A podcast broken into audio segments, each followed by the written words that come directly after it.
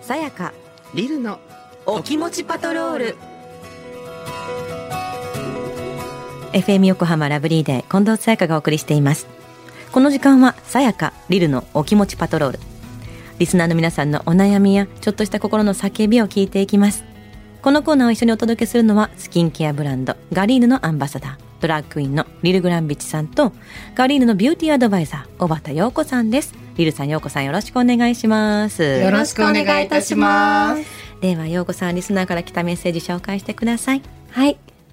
まずは、ラジオネーム、イニシャル Y さん。こ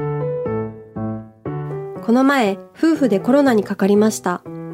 夫が先に陽性になり、私自身も熱があり具合が悪い中、夫のお世話をしました。そして、夫の陽性から2日後に私も陽性が出ました。私が陽性になった頃には、夫の熱は下がっていましたが、足が痛いとかで結局あまり頼ることができず、39度の高熱の中、自分でアイスのんや薬を用意するしかなく、大変でした。私は熱がある中でも必死にお世話したのに、夫は自分の熱が下がっても足が痛いからとあまり動かず、頼った時の夫の返事は、足が痛いからすぐにできない、待ってればやったのに、でした。いや、待つってどれくらいというか、声かけた後待ってって言ってから寝たよね。声をかけたのは夜中だけど朝まで待てってこととかなり腹が立ってしまいました腹が立つのは私の心が狭いのでしょうかということなんですがリルさんさやかさんいかがですか全然狭くないよいや狭くない狭くないめっちゃイライラするこれさなんか想像しちゃうよ ねなんかさ辛いこの先老老介護になった時にあの自分とあなたは体がちょっとだんだん自由効かなくなってくる、うんでその時にあなたはどうするのって私はいろいろなんか多分できないなりにもやるけど、するうんね頑張ってするあなたは協力してくれないのっていうのは、うんなんかここでなんか見えてしまって見えるちゃよう、ね40年後が見えちゃう自分が先だったら逆にどうだったのかなとか思っちゃうよねねえうんそうですね確かにあのこのコロナでねうんいろんな分断を招いた社会だと思うんだけど、えあの家庭内も結構こういうのをよく聞いたよねこの3ね年間ぐらいえでさ、ね ずっと家にいるっていうそういろいろとみんなががストレスでっていうえねででもさあのちょっと話ずれるけどさ私、うんあの例えばあお腹が痛い痛い痛い痛い痛い痛いとか言ってだったりするじゃない、んで一緒にいる人とかさ、うんあ俺もあちょっとここ痛い痛い痛いみたいなさなんか乗ってくる人いなえい痛み乗りする人いるいやいやいやいや別にそうかもしれないけどえい今なんで私が具合悪い時に合わせて乗ってきたみたいうな、んうんなんかえって私なっちゃうんだけどわかるそこそこ共感しなくていいようっんて そうそうそうそう大丈夫でよくないみ大丈た夫いなそうねえなんで今便乗したの便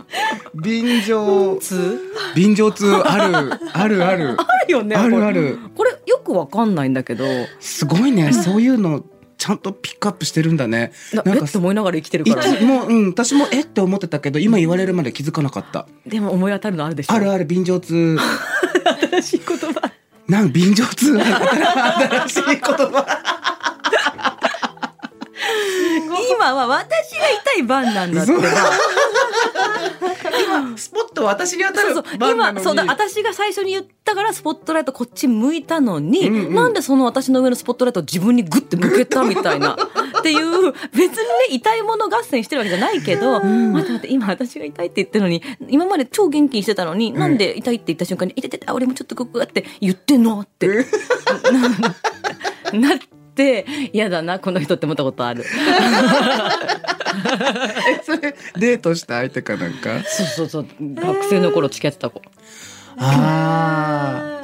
なんか変なのって思ったのえそれはさやかちゃんをいたわってくれたのなんか俺も痛いからみたいな感じで、じゃあもう寝ようみたいな あうん普通に寝るみたい ななえなんか大丈夫じゃないのこのシーンはっていうなんかでも丈夫わかる気がするなんかその自分が結局その、うん、例えば相手が具合が悪いって言ってもうどう気遣ったらいいかわからないから、あのそういう俺も痛いって言えばやらなくていい。やらなくていいっていうか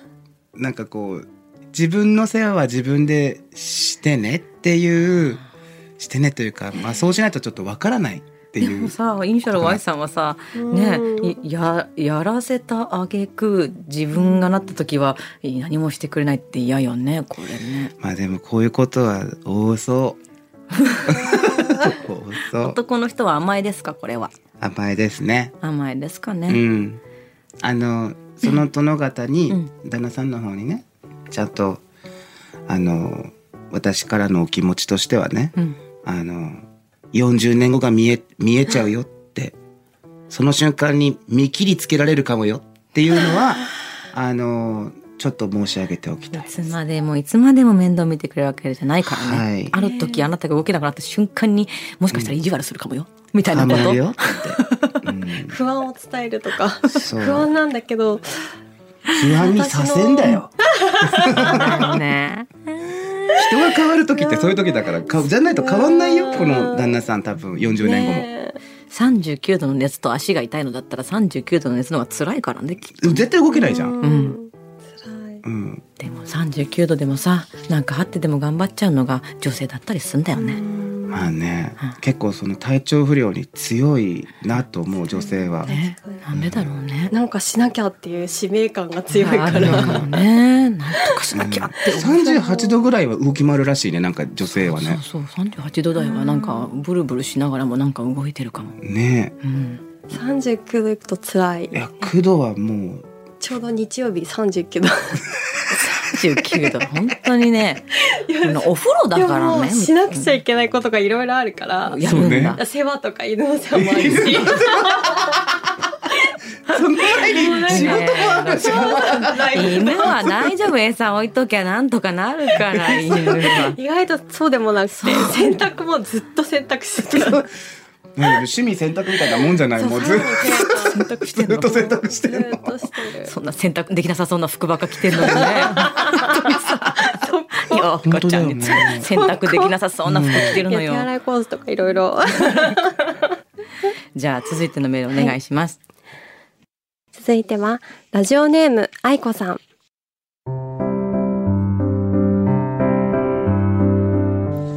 毎日暑いのでアイスを冷蔵庫に入れておいてほしいと主人にお願いしています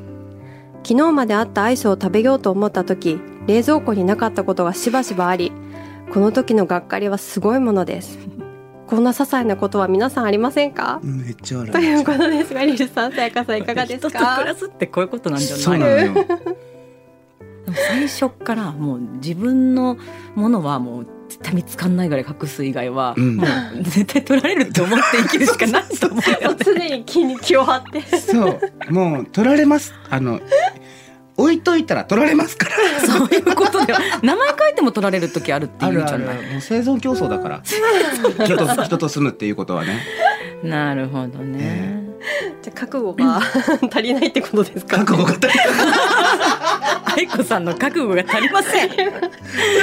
そういうアドバイスか。うんあれじゃないあの自分が食べたいのは置いといて、うん旦那さんに食べていいよっていうやつも一個置いといてあげんのよ。そしたらだこの旦那多分2個食べんだよそういうこと。 私さパキシエルってアイスが好きなんだけど、パキシエルパキってやるやつすごい好きなの、でもあのパキシエルよりもちょっと安いやつで、なんか子供が学童で食べてこれ美味しかったって言うから「えこれでいいの?」って言ったら「これ好き」って言うからもうそれいっぱい買っといてあげてパキシエルこっそり端っこの方にしまってるよマイパキシル そうだよ 気づかれてないと思うまだパキシエルの場 所冷凍庫の奥の方にあるからケチ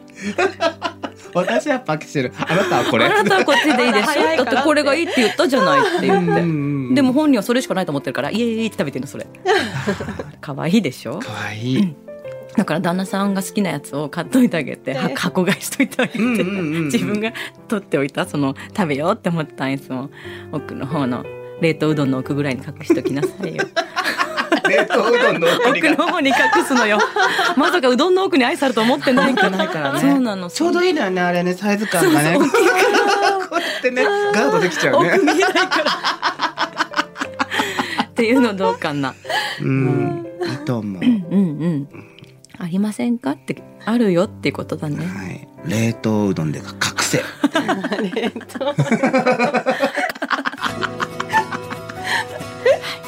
さあリルさんやヨーコさん私に聞いてほしい話があるという方ラブリー at fm 横浜 .jp まで送ってくださいたくさんのご参加お待ちしていますでは皆さん来週もお楽しみにせーのお気を確かに